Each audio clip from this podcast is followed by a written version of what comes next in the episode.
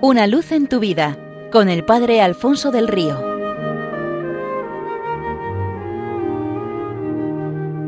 Un cordial saludo para todos los oyentes de Radio María desde el Seminario Diocesano de Getafe.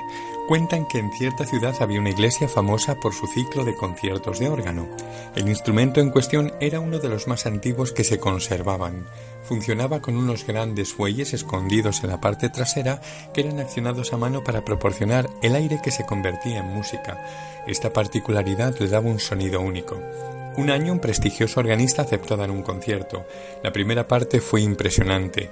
En el intermedio se retiró detrás del órgano para descansar unos momentos. Allí estaba el encargado del fuelle fumando su pipa reclinado en una ventana. Al ver al músico le saludó con entusiasmo y le dijo con toda efusividad menudo pedazo de concierto el que estamos dando este año. El afamado organista, molesto por lo que consideraba una actitud muy presuntuosa, le dijo en tono seco ¿Qué quiere decir usted con estamos? Aquí el que está dando el concierto soy yo, y acto seguido salió para continuar con el programa. Se disponía a interpretar una composición propia preparada para la ocasión que prometía ser espectacular. Músicos de todas partes se habían dado cita para este momento. Una vez sentado de nuevo todo el mundo con gesto de dramatismo solemne golpeó con fuerza el teclado y no pasó nada. Desconcertado volvió a tocar las teclas y no salió ni el más leve sonido. Después de una pausa embarazosa, dándose cuenta de lo que pasaba, se levantó, fue a la parte posterior del órgano, allí el encargado del fuelle estaba fumando plácidamente, y con tono conciliador le preguntó ¿Cómo se llama usted?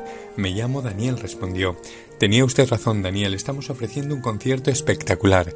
Daniel le guiñó el ojo y le sonrió. Cuando el organista ocupó de nuevo su lugar y acarició las teclas, el órgano sonó vibrante, espectacular como nunca antes. Y al terminar la pieza, tras un aplauso atronador y una ovación prolongada, el organista se acercó al micrófono y dijo a todos Esta composición está dedicada a Daniel, la persona que acciona los fuelles y da aire al órgano, sin cuya colaboración no hubiera podido interpretarla para Pentecostés nos recuerda lo imprescindible que también nos es a nosotros el soplo de Dios, su viento, que convierte nuestra vida en una melodía armoniosa en medio del ruido del mundo, un concierto que damos los dos. Una famosa escritora italiana cuenta también lo que le sucedió cuando, después de un coma farmacológico, recuperó la conciencia. Tenía una sed enorme, dice ella. Intentaba gritar y no podía. Ni un pequeño sonido salía de mi garganta y es que no me daba cuenta de que la tenía toda llena por un tubo. No había nadie a mi lado, solo me quedaba esperar. En esta situación se apoderó de mí una gran tristeza. Tenía ganas de llorar mi miseria, mi soledad, mi sed.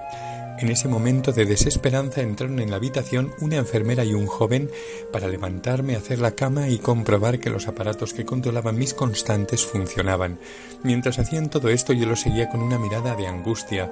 Estaba a punto de marcharse cuando como si hubieran sentido esta angustia mía, el joven me miró y dijo ¿Necesita un poco de agua? Momentos después volvía con gasas que empapaba en agua y las ponía con meticulosa atención humedeciendo sobre todo la frente y los labios. Una sensación de frescura me envolvió atenuando mi angustia y desesperanza. Un poco más, ahora está mejor, ¿verdad? decía mientras durante más de media hora continuaba refrescándome. Cuando la enfermera le llamaba él respondía enseguida voy, ahora no puedo dejar a esta paciente. Gracias a ello conseguí dormirme, le estaba muy agradecida, me hubiera gustado podérselo decir aunque solo fuera con la mirada. Esperaba que regresase al día siguiente, pero no vino, ni tampoco días sucesivos. Cuando mejoré y me quitaron el tubo, pregunté a médicos y enfermeras por él. Nadie le conocía, pensaban incluso que había tenido una alucinación provocada por los fármacos, pero yo sabía que era real. Con el tiempo dejé de preguntar y bastantes semanas después entró de nuevo en la habitación con un vaso de agua. Le recordé de inmediato, pero él no se acordaba de mí. Le conté lo oportuno que fue aquel humedecerme en una situación desesperada y se acordó. Yo insistía diciéndole lo especial que fue su gesto, cómo, además de refrescarme, me sacó de la angustia, dándome fuerzas para proseguir la recuperación. Él no se acordaba porque había pasado tiempo y porque a él no le parecía haber hecho nada especial, sino que sencillamente estaba haciendo una sustitución y tratándome con el mismo cariño con que lo hacía a diario con todos los pacientes. Siempre era así. A mí me había parecido que me trataba con la misma delicadeza con que lo hubiera hecho con Jesucristo, y él mismo me pareció el propio Cristo en persona viniendo a confortarme y es que el Espíritu Santo es la explicación de que lo cotidiano tenga este toque divino y de que quien lo realiza lo viva con toda naturalidad porque vive bajo su impulso. Seamos nosotros totalmente de Cristo y para ello pidámosle una nueva efusión del Espíritu Santo, un nuevo Pentecostés.